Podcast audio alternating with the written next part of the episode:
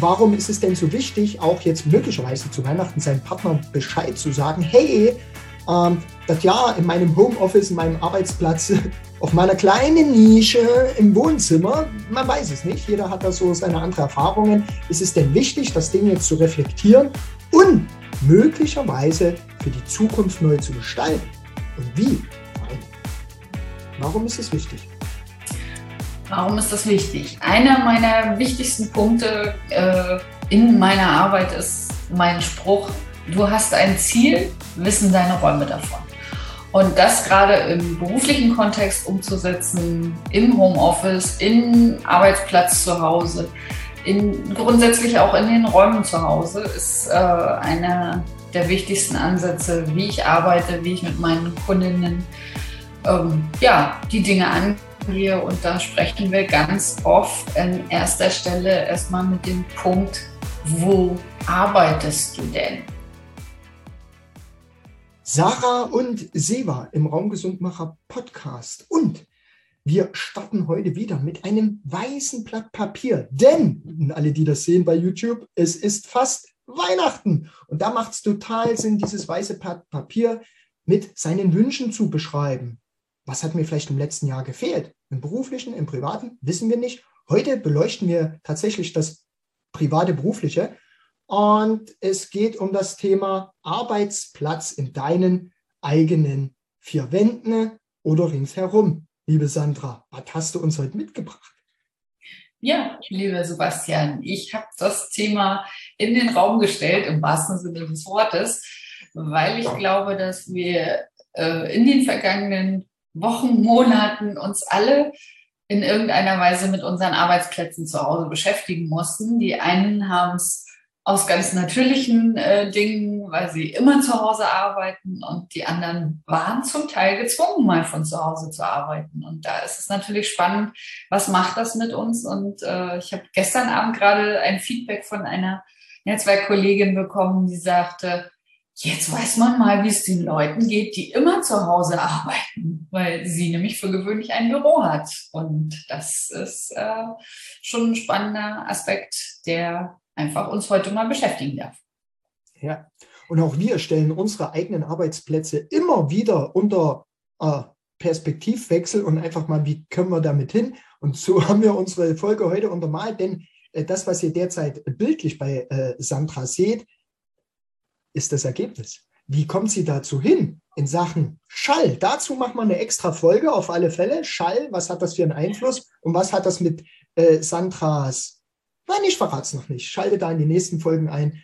Ähm, da wird es darum gehen, dann lösen wir das auf, äh, wie wir da heute zueinander gekommen sind. Aber lass uns doch mal in den Kontext bleiben. Okay, ähm, warum ist es denn so wichtig, auch jetzt möglicherweise zu Weihnachten seinem Partner Bescheid zu sagen, hey, ähm, das Jahr in meinem Homeoffice, in meinem Arbeitsplatz, auf meiner kleinen Nische im Wohnzimmer, man weiß es nicht, jeder hat da so seine anderen Erfahrungen. Ist es denn wichtig, das Ding jetzt zu reflektieren und möglicherweise für die Zukunft neu zu gestalten.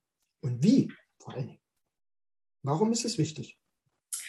Warum ist das wichtig? Einer meiner wichtigsten Punkte äh, in meiner Arbeit ist mein Spruch, du hast ein Ziel, wissen deine Räume davon.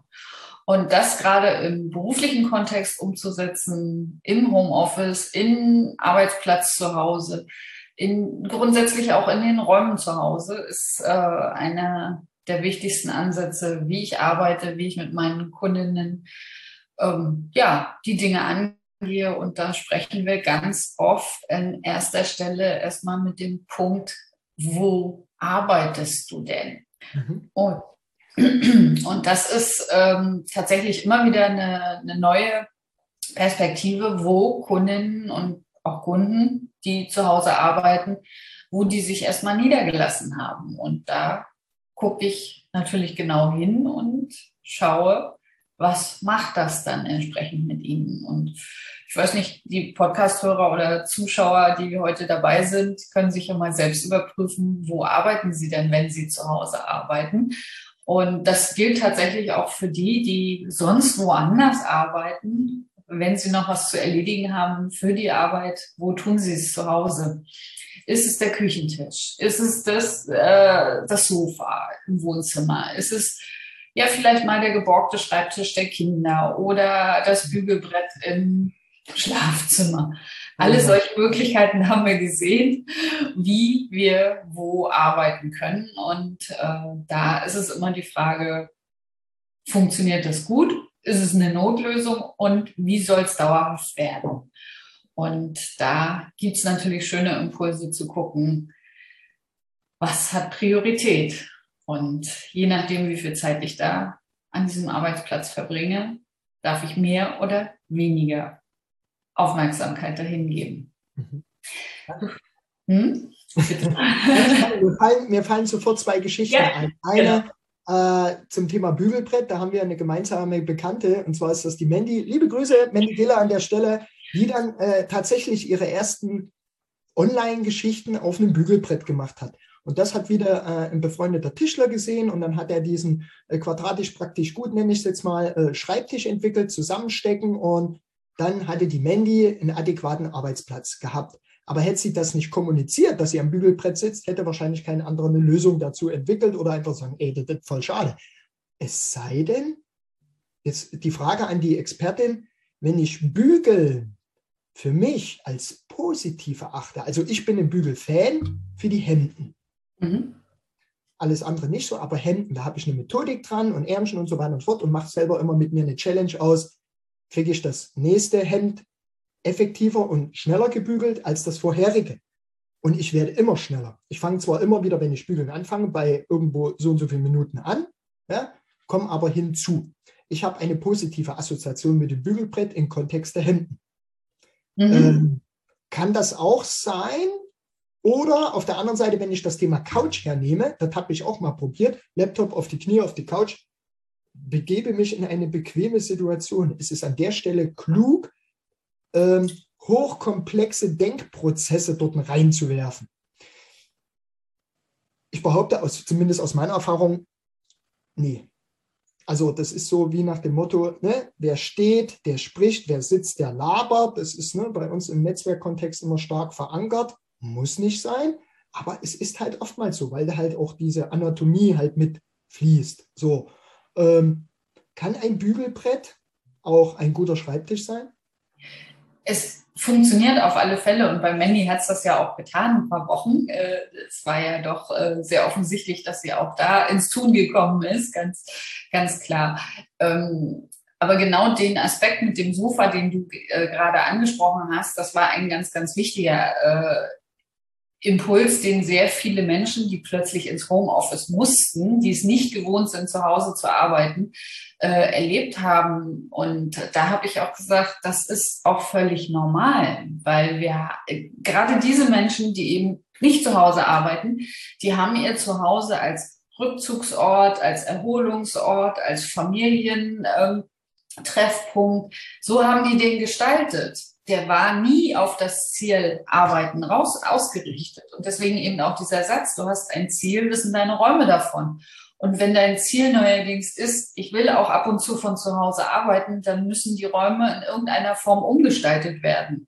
Wobei müssen ja immer ein Krampf ist, nein, dürfen oder sollten.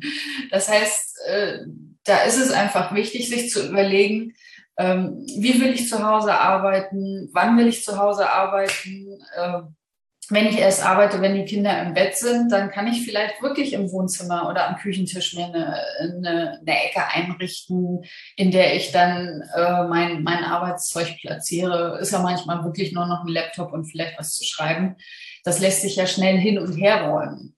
Nur das eben bewusst zu gestalten, ist was anderes. Wenn ich allerdings als äh, Unternehmerin von zu Hause aus arbeite, den ganzen Tag an meinem Unternehmen arbeite und mein Unternehmen auf dem Küchentisch platziere und die ganze Familie lebt drumrum, dann kann ich mir vorstellen, dass es ein bisschen anstrengender ist, diesem Gewerk nachzugehen, weil einfach viel zu viel Ablenkung ist. Da ist dann die Frage, ob es nicht doch irgendwo in, im Haus, in der Wohnung einen Platz gibt, wo es wirklich ruhiger ist, wo ich auch mal die Tür zumachen kann. Und da sind wir auch bei Grenzen setzen. Und wir haben auch ähm, in den Lockdown-Phasen lustige Schilder im Internet gefunden, äh, die dann an irgendwelchen Türen angebracht wurden mit Verhaltensregeln, was wann ein Grund ist, äh, hineinzukommen.